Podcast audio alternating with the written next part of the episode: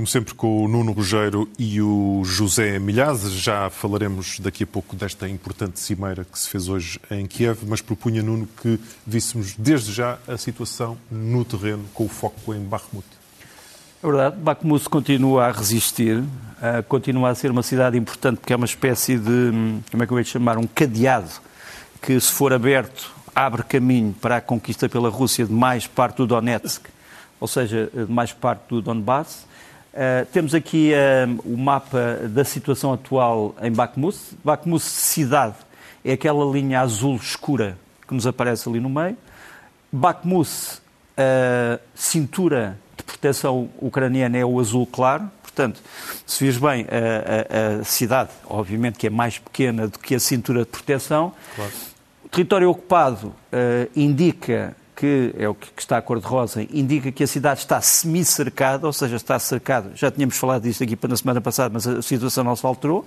Portanto, está, no fundo, ameaçada uh, a leste, está ameaçada a sul, está livre a norte e a ocidente. Portanto, digamos que é um semi-cerco.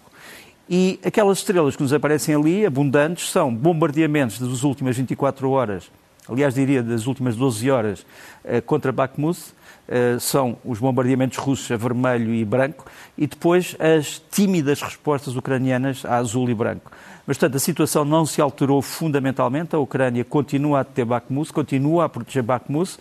Todos perguntamos, isto é uma estratégia para fazer com que os russos fiquem aqui uh, a cercar isto e a perder homens todos os dias ou é verdadeiramente uma intenção estratégica da Ucrânia manter? A que distância, mais ou menos, será a generalidade destes bombardeamentos?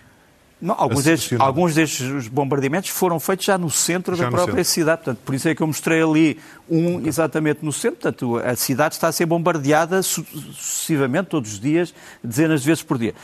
Uh, a, progressão russa neste momento faz também a partir do norte, uh, Soledar, a famosa Soledar, ficava ali no norte, já não, já não aparece no mapa, já foi ultrapassada, e dentro desta uh, progressão por uh, Soledar, no sentido de Bakhmut, temos uma coisa curiosa, estávamos agora aqui a falar os dois, que é a ocupação pelos mercenários da Wagner, uh, a referir, da Wagner, desta povoação, que é uma povoação que já está deserta já há bastante tempo, a povoação chama-se Sacco Vanzetti, ou seja, é uma povoação hum, uh, ucraniana que foi feita para homenagear, ou foi cognominada em tempos, para uh, homenagear o Sacco e Vanzetti, que foram dois anarquistas italianos que uh, assaltaram um banco em 1921, aqui estão eles, estão ali no centro, portanto, algemados.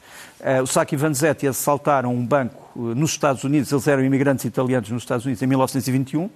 Foram acusados de ter morto duas pessoas nesse assalto, coisa que eles sempre negaram. Portanto, eles até ao fim uh, protestaram a sua inocência, disseram sempre nós somos inocentes.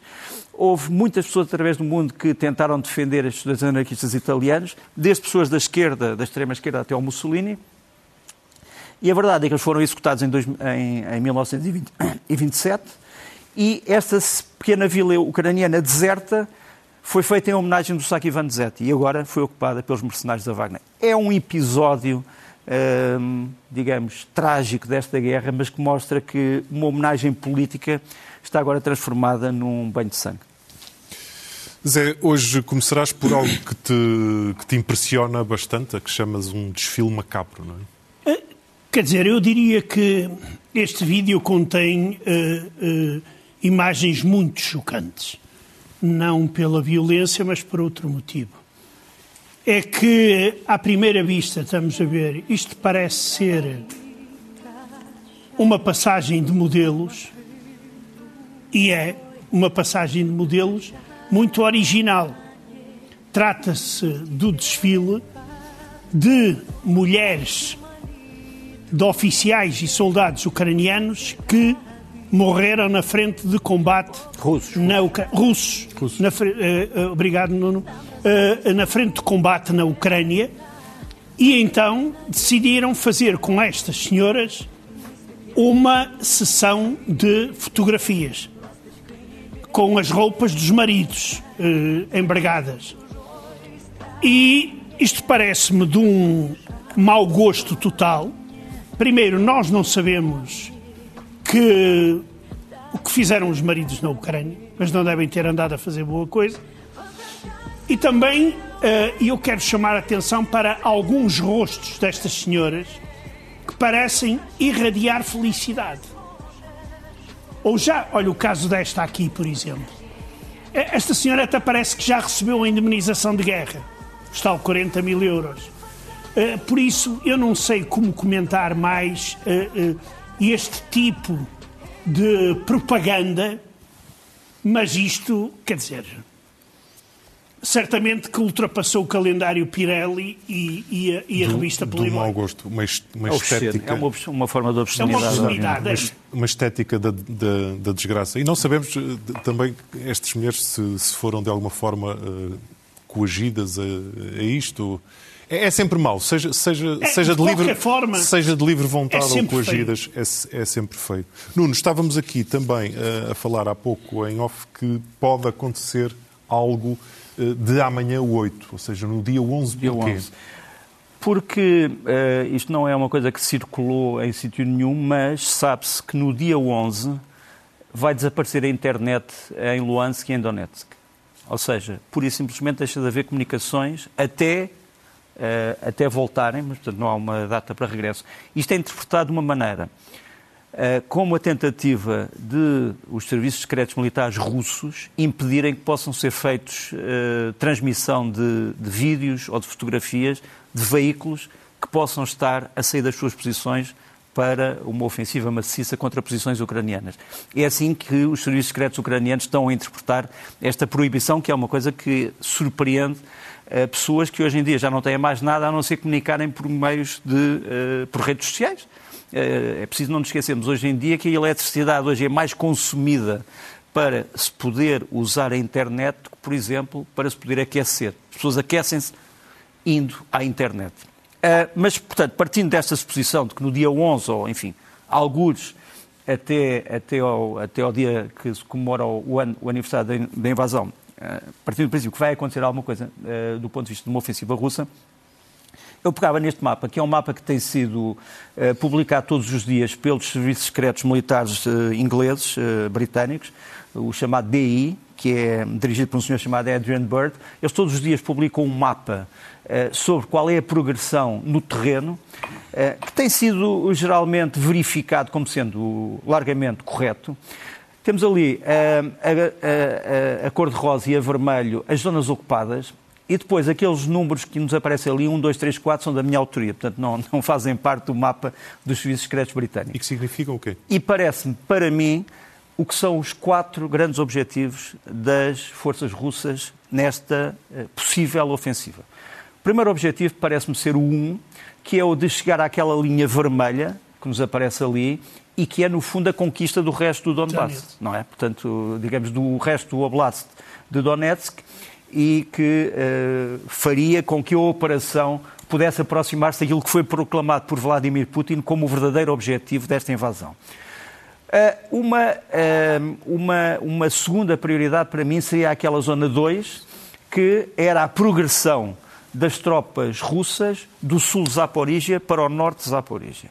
Há ali uma zona tampão que neste momento está contestada entre as duas, as duas forças e eu penso que será o segundo objetivo. O terceiro objetivo parece-me ser ali o 3, que é uma tentativa de criar uma zona de segurança uh, na margem sul do Dnipro, portanto na parte de Kherson que ainda está ocupada pela Rússia, de forma a que os ucranianos não possam avançar na direção da Crimeia. O quarto objetivo uh, que nos aparece ali é duplo. Por um lado, tentar fortalecer aquela zona que separa o Oblast de Kharkiv do Oblast de Luhansk, uma zona que nos aparece ali a vermelho no cima. E depois criar é o círculo que nos aparece, pode aparecer um bocadinho uma, uma de um santo, que é a tentativa de criar uma zona militar que ameace eh, Kharkov ou Kharkiv, mesmo que não tenha a forma de um exército, mas será uma ameaça latente. Estes parecem-me ser, digamos assim, eh, os objetivos. E muito rapidamente... Como se para... combate isto? Muito rapidamente, para, para, precisamente para responder a como se combate isto, algumas imagens. Primeiro, eh, de material que já está a chegar à Ucrânia. Este é, digamos assim, o sistema Patriot europeu, a resposta europeia ao Patriot é o SAM-PT Mamba. Aqui esta imagem é, de, é, um, é, um, é um sistema de mísseis de longo alcance, mísseis antiaéreos, que desenvolvido pela França e pela Itália. A Ucrânia vai recebê-lo até ao fim de fevereiro, princípio de março. Esta imagem é uma imagem tirada na Jordânia, em que os militares franceses estão a defender uma base jordana. Este sistema tem um alcance, enfim, classificado, mas digamos 120, 130, 140 quilómetros de defesa aérea. Depois, a seguir, temos uh, o. Falou-se aqui na imagem, falou-se aqui na reportagem, uh, o novo fornecimento americano, anunciado há poucas horas, deste sistema, é o sistema GLSDB, que é, no fundo é uma bomba inteligente que se transforma num míssil e que tem um alcance 130 km, 150 km e que pode ser disparado do HIMARS. Isto faz com que aquele mapa é um mapa muito interessante, porque repara, até agora os, os ucranianos conseguiam um, atingir aquela zona a amarelo, amarelo esverdeado. Com este sistema podem atingir aquela zona já vermelho, portanto muito mais distante, incluindo já uma boa parte uh, da península da Crimeia. Depois, os ucranianos acabam também de receber, foi celebrado o contrato esta semana, este radar é o radar GM200, de fabrico francês, que permite uh, detectar drones e, sobretudo, drones em grandes quantidades, os chamados enxames de drones. Curiosamente, é feito pela Thales, que é uma empresa francesa que nós temos aqui já criticado. Aqui falamos, já, já aqui, aqui falamos, falamos, muitas vezes. Uh, mas a Thales conseguiu cancelar os seus contratos com a Rússia e agora está a fornecer muito material à Ucrânia. E, uh, por fim, parece-me também importante, um, este sistema, que é um sistema de obuses autopropulsados, os César, de origem francesa, mas que vão ser dados à Ucrânia, já começaram a entrar na Ucrânia, posso dizer, um, através de quem?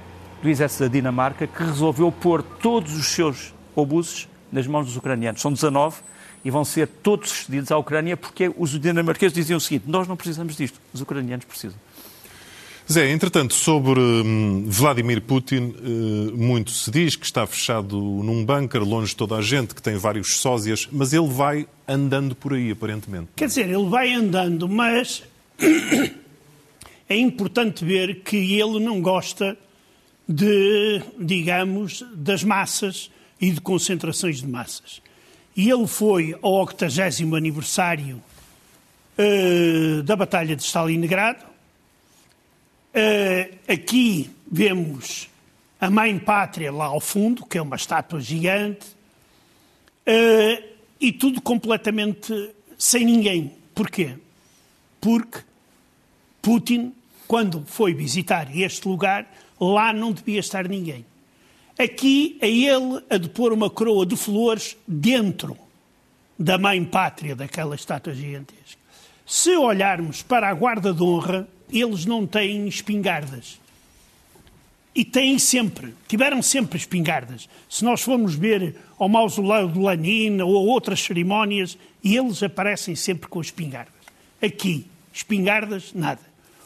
O governador de Volgogrado, que durante o festejo se chamou Stalingrado, não pôde participar, assistir à parada militar, porque a seguir se ia encontrar com Putin e podia espirrar e transmitir ao Putin alguma, alguma constipação. E claro que uh, a cidade foi toda enfeitada, as casas em ruínas foram todas uh, cobertas para o presidente, o presidente uh, ver.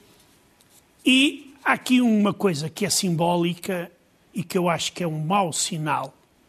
É o facto de terem inaugurado uma estátua a Stalin. Quer dizer, está, está, está, está tudo, tudo, dito. Está tudo dito, não é preciso dizer mais quanto ao simbolismo da, da escolha. Nuno, o nosso tempo vai, vai voando. Propunha-te que falássemos já de, de, de, um facto mais, talvez do facto mais importante do dia, que foi esta cimeira de, de Kiev. Muito bem. Uh, a cimeira de Kiev, uh, ou de Kiev, Uh, teve este aspecto que vamos mostrar aqui. Isto é a entrada, portanto, estamos a falar de 16 comissários europeus e de uma série de funcionários ucranianos ligados às matérias europeias, uh, também aqui um português presente, uh, ilustre. Um, foi um dos assuntos mais tratados neste, neste, nesta 24 reunião entre a União Europeia e a Ucrânia, a questão da corrupção na Ucrânia e aquilo que a Ucrânia está a fazer para combater a corrupção.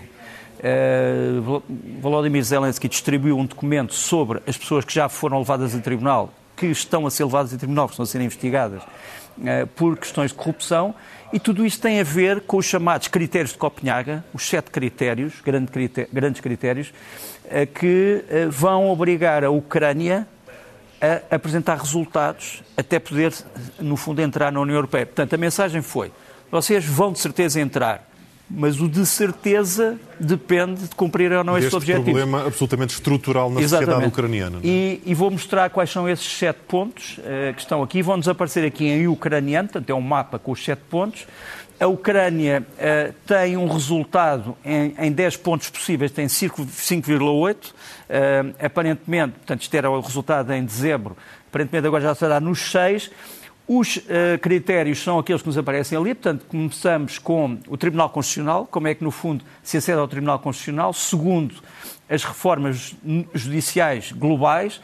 Terceiro, a questão da luta contra a corrupção. Quarto, lavagem de dinheiro. Quinto, uh, o ataque ao poder dos oligarcas. Sexto, um, a questão da. Um, agora, entretanto, perdi-me, mas, portanto, os outros. Os, ah, sexto, a questão da liberdade de imprensa e sétimo, os direitos das minorias. Portanto, perdi-me, mas encontrei-me, uh, o, que é sempre, o que é sempre bom. Mas, de qualquer maneira, só para te dizer que os ucranianos têm um, pontuações diferentes em cada um destes meios.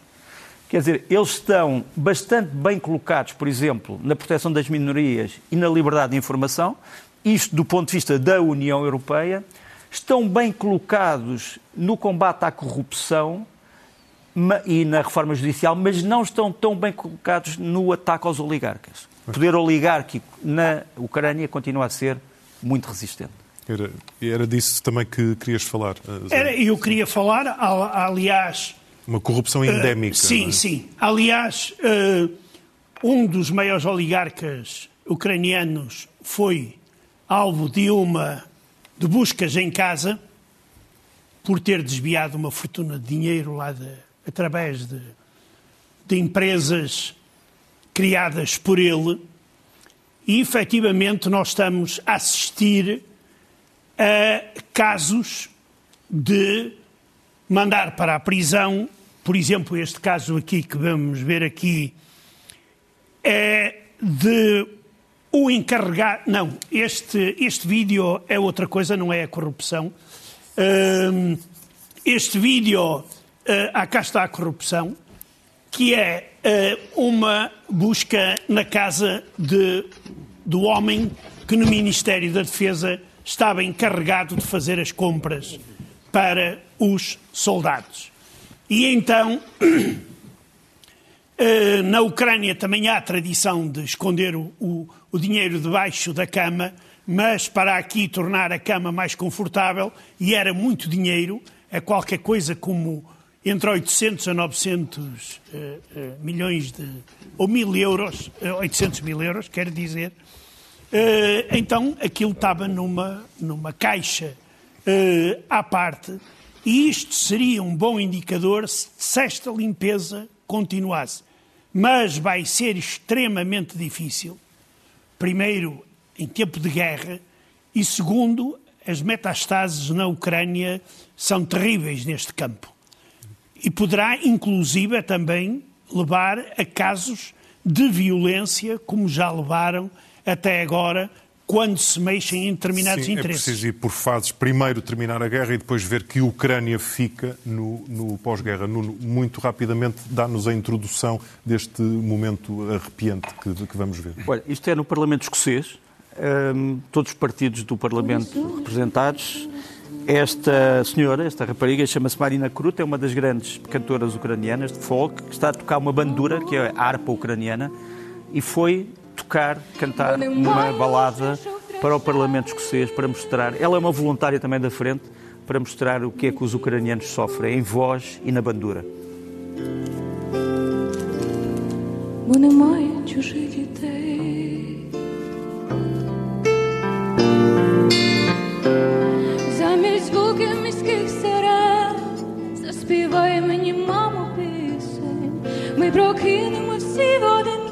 E a resistência ucranianas no Parlamento escocês a fechar este Jornal da Noite. Zé Milhazes e Nuno Cogeiro voltaremos a ver-nos na próxima semana.